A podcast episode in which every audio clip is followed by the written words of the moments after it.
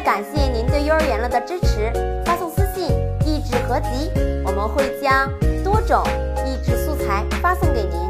大家好，欢迎收看幼儿园了。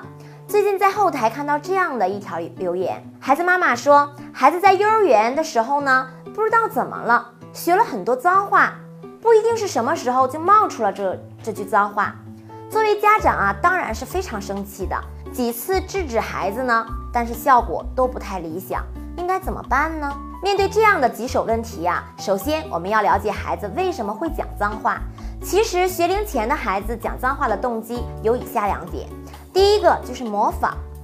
以此来寻求家长的关注。很多孩子第一次说脏话的时候呢，其实是不明白这个词的意思，只是听到别人说觉得有意思，或者是觉得别人在说这句话的时候呢，情绪更加激烈。所以当他想得到家人的关注的时候呢，就会模仿别人来说这句脏话。其实这么做呢，就是形成了一个错误的因果关系，因为这样的做法会让孩子得到坏的关注。但是对于还在幼儿园的孩子而言呢，即便是坏的关注，那也是关注。第二个就是以此来发泄愤怒的情绪。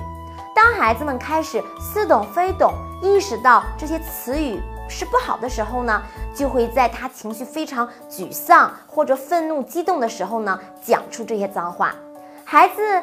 在还不会说话的时候呢，通常会用打人、咬人等方式来发泄自己的负面情绪。等孩子会说话、会表达自己的意思的时候呢，这些行为才会逐渐减少。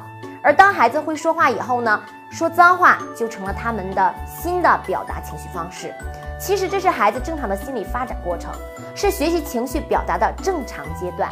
了解孩子说脏话的原因，那么家长如何纠正孩子这个坏毛病呢？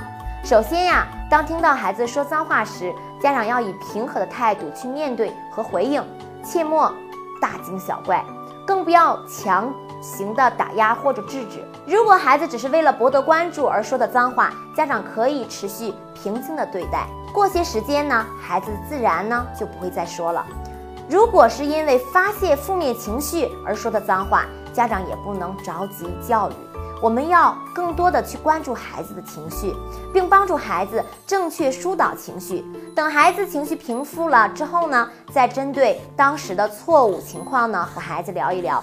今后如果再遇到这样的情况呢，除了生气骂人，我还能做些什么？教会孩子如何正确发泄自己的情绪。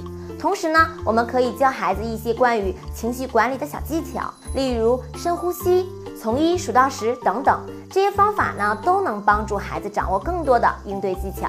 当然啊，还有一个更重要的一点，就是父母的言传身教尤为重要。好的家庭成长环境，才能养育出一个各方面都相对优秀的孩子。当然啦，这里指的并不是说不说脏话的这层面，而是父母要在日常生活中呢，潜移默化的去教孩子如何去尊重别人。生气的时候呢，如何去控制自己的情绪？因为孩子不会记住我们想要教他的事情，他们只会记住我们是怎样的人。好了，今天我们就说到这里，感谢您的点赞和转发，我们下次见，拜拜。